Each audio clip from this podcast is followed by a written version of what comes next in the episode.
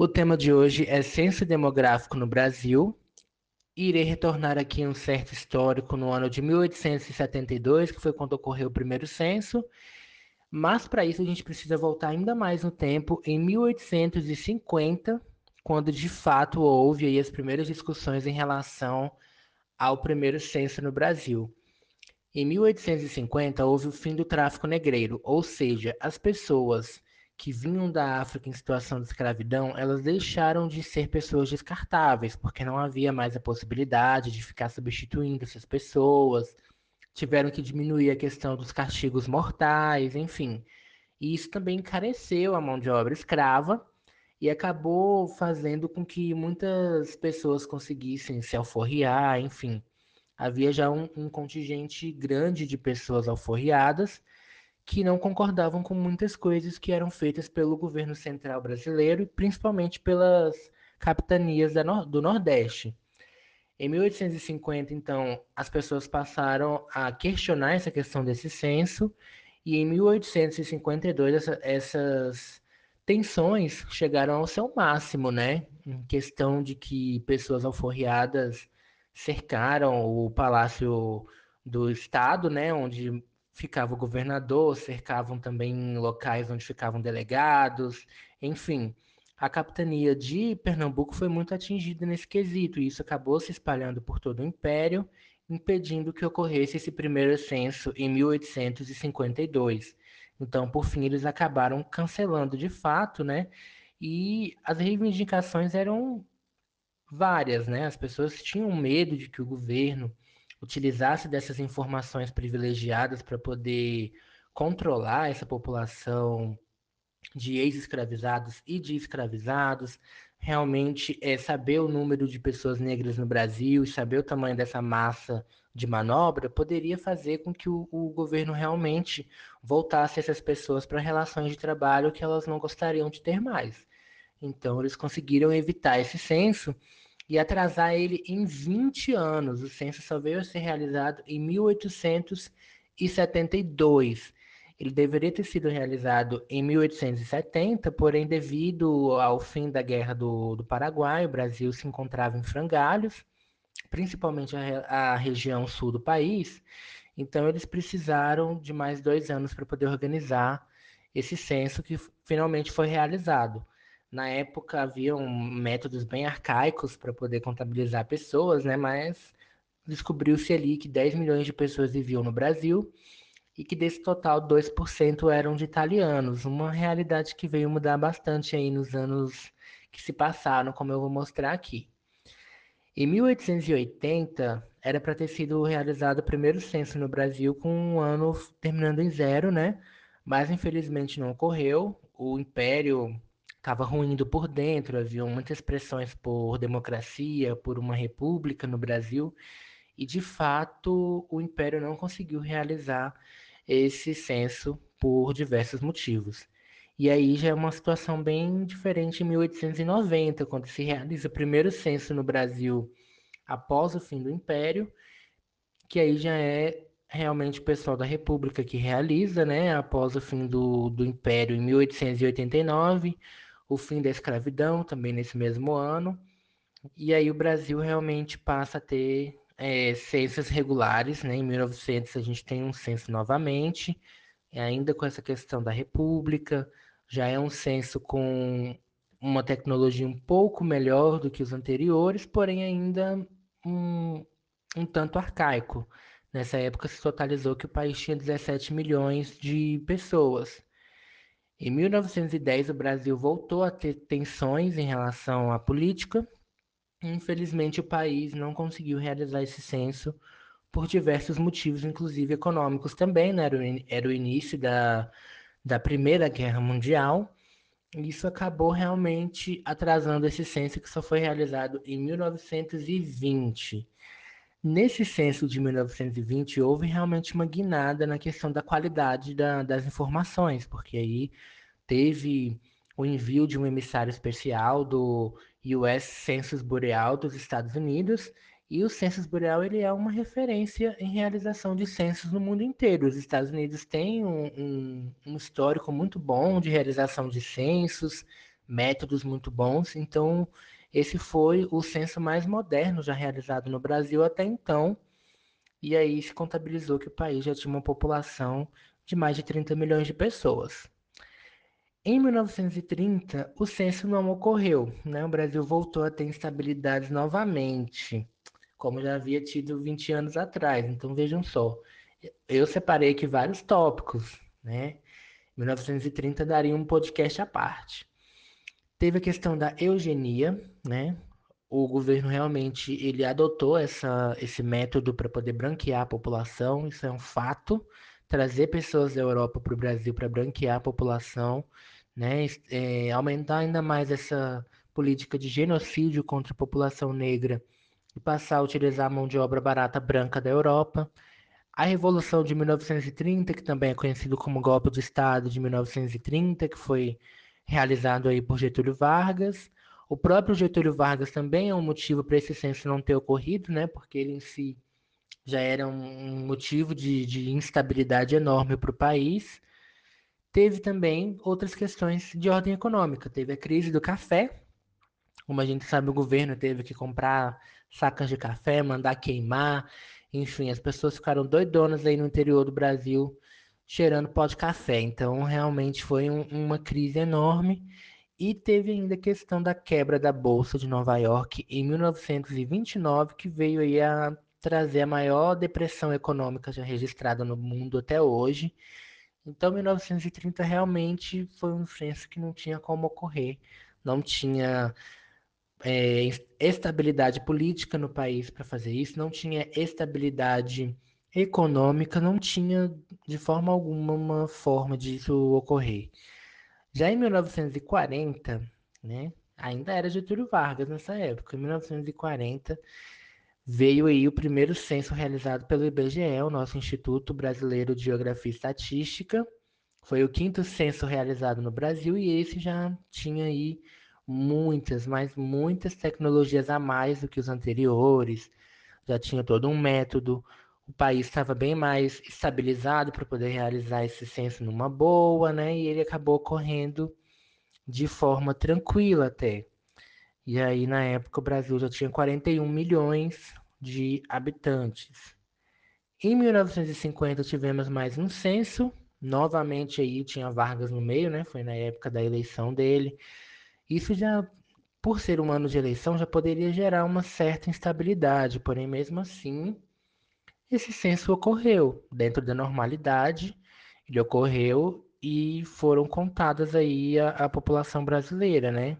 Mais de 51 milhões de pessoas em 1950. Então, o Brasil já começava a tomar tomar forma mesmo de um dos maiores países do mundo, né? Tinha uma economia que estava crescendo e tal, então o Brasil passou aí a mostrar a que veio para o resto do mundo.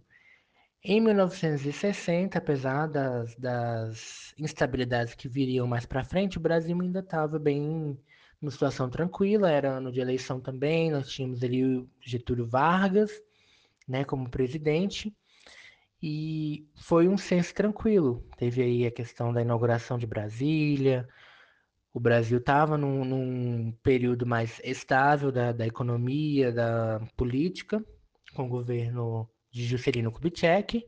Então foi um censo aí bem tranquilo também, né? Foram contadas aí 70 milhões de pessoas no Brasil, país mostrando ainda mais o seu tamanho, né? Bem incrível isso. Aí vieram as questões mais instáveis do país, questão da, da ditadura, né, golpe de Estado, e aí veio o censo de 1970, que foi um censo onde as pessoas tiveram um certo receio, porque a ditadura tinha formas de inteligência para poder calcular as pessoas, para poder realmente reprimir essas pessoas de diferentes formas, né? Como nós sabemos. E foi um censo aí em que, principalmente os militantes anti-ditadura, tiveram um certo medo de que fosse realizado, mas de fato ele foi realizado dentro da, da normalidade ali dos 10 anos, e foi um censo em que foi é, contabilizado que o Brasil tinha 93 milhões de habitantes. e aí veio o censo de 1980. Também foi uma época de instabilidade no país, o crescimento econômico em frangalhos, a inflação já passava de três dígitos, né? Foi um, um período mais instável, porém o censo ocorreu dentro da normalidade também. A ditadura, durante seus 20 anos, realizou censos é, tranquilamente, sem nenhuma grande mudança em relação ao que vinha sendo observado anteriormente. E aí foi contabilizado que o país tinha 119 milhões de habitantes. Então vamos aqui para o próximo censo. Em 1990, voltamos a ter instabilidade no nosso país. Em 1990, é, o Collor era presidente, né? ele foi eleito em 1989, e havia uma instabilidade enorme econômica devido à questão né, da, do roubo das poupanças das pessoas, Havia também uma questão de crise econômica, a hiperinflação continuava com tudo. Então, esse censo de 1990 foi adiado para 91 por questões diversas, econômicas, políticas, incompetência de um governo novo que não sabia mexer em nada, né? Porque a ditadura tinha acabado há pouquíssimo tempo no Brasil. O Sarney não era um presidente é, eleito pelo povo, então era meio complicado. Né? O, o Collor foi o primeiro presidente de fato a chegar ali por sufrágio universal e falhou nessa questão do censo. O censo foi realizado em 91, então já foi aí um, um ponto falho no censo brasileiro aí em uma história né, desde 1940 que não havia um, um atraso no censo como ocorreu em 91. Então já fica aí essa essa vergonha aí pro, pro para os tempos pós-início da democracia no Brasil, volta da democracia, na verdade. Em 2000, o censo ocorreu normalmente, né? Nós tínhamos aí o governo do FHC, já tinha uma questão de maior estabilidade do país, já não tinha mais aquela hiperinflação, o país estava estabilizado na questão política e econômica também, de certo modo. E aí foram 169 milhões de pessoas contabilizadas nesse censo, que aí já foi um dos mais, uh, como que eu posso dizer, tecnológicos realizados, né? Já tinha questão de formulários bem feitos, já tinha computador para poder lançar essas informações, já tinha um, um certo sistema ali para poder tratar essas informações. Então foi o, o censo mais tecnológico realizado até então. E aí depois desse censo de 2000, veio o censo de 2010, que aí foi o censo mais tranquilo realizado até então, é o censo mais atual já realizado no Brasil. E aí já teve um, uma participação maior da, da, tecno, da tecnologia. Cada coletador recebeu um recenseador, deixa eu ver se é esse nome aqui mesmo, gente. Hum, cada coletador recebeu um recenseador, é isso mesmo, recenseador para poder realizar o censo, que é, no caso, uma mistura ali de smartphone com tablet, uma coisa ali meio criada só para o censo de 2010 mesmo. Eu lembro que tinha uma canetinha também e tal. E aí as pessoas preenchiam aquele formulário online. Então foi um, um censo já com muita presença da tecnologia, ajudando aí a poder realizá-lo. E foi também um censo bem caro, custou mais de um bilhão e meio de reais, mas muito bem feito, né? O censo mais atual que a gente tem. E ele contabilizou que o país tinha mais de 190 milhões e 700 mil pessoas. Então agora chegamos ao bendito censo de 2020. Gente, eu confesso que quando eu vi a notícia de que o censo de 2020 seria adiado, já esperava, né?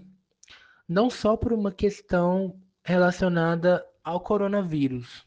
O coronavírus em si ele já é algo muito que traz muita instabilidade, como a gente está vendo aí, mas também há um, um certo receio do governo em realizar esse gasto. A gente viu que o governo atrasou no início do processo seletivo para os coletadores de informação do, do IBGE a gente via uma certa má vontade do governo em realizar esse censo já havia um bom tempo. Parece que o coronavírus é, serviu como uma luva, porque nos primeiros dias ali da pandemia, antes mesmo de, de decretarem é, quarentena em alguns estados, o governo já veio com essa. Né? Antes de falar sobre adiamento de eleições, adiamento do Enem, antes de falar de qualquer coisa assim mais simples, entre aspas, de se cancelar, o governo veio com essa ideia de, de jogar o censo para o ano que vem. Obviamente, é algo necessário adiar o censo para 2021, como a gente sabe. Não há certeza de que o país vai estar preparado para que pessoas é, estejam andando para um lado para o outro em setembro, que é quando geralmente ocorre o censo. Então, de fato, é, há um embasamento científico nisso, mas de fato também havia já uma má vontade do governo antes disso. Mas também precisamos validar porque não, não há certeza de que caso colocassem os coletadores nas ruas para poder bater na porta das pessoas, entrar para fazer as perguntas, muito provavelmente algumas pessoas nem iam abrir a porta, né? E esses coletadores ficariam muito expostos ao coronavírus, poderiam pegar a doença e ainda por cima levar para as pessoas, porque eles teriam que ir na casa das pessoas, né? Quem abrisse o portão para eles estaria é, em risco. Então, é, o censo de 2020 vai entrar aí para a história como mais um censo no Brasil que deu errado, no ano que deveria ter ocorrido, exatamente 30 anos depois do censo que deu errado lá em 1990. Então, o Brasil mostra aí que essa questão da instabilidade ela, ela volta né, a reinar. Novamente é um governo pouco experiente, né? Como eu já disse, já havia uma má vontade de fazer esse censo antes, um governo inexperiente que não quer gastar, um governo que tem estabilidade política por dentro ali no Congresso. Então, é isso, né? Vamos esperar para avaliar. Em 2021 teremos esse censo sendo realizado. Em 2022 teremos as primeiras informações divulgadas pelo IBGE e poderemos aí então gerar juízo de valor a partir do que o, o censo contabilizar como população e as questões ah, dos questionários mesmo a gente vai poder avaliar. Então é isso. Eu gostaria muito de, de fazer um, um podcast falando sobre o censo, sobre os resultados principalmente, né? Então, provavelmente em 2022 eu vou conseguir fazer esse podcast. Então é isso, gente. Muito obrigado. E é isso. Compartilhem aí esse podcast. Eu nunca falei isso antes em nenhum podcast. Compartilhem esse podcast, gente. Pra gente poder levar as informações aí para mais pessoas, para quem quiser saber mais histórias sobre censo demográfico no Brasil. Muito obrigado, até o próximo.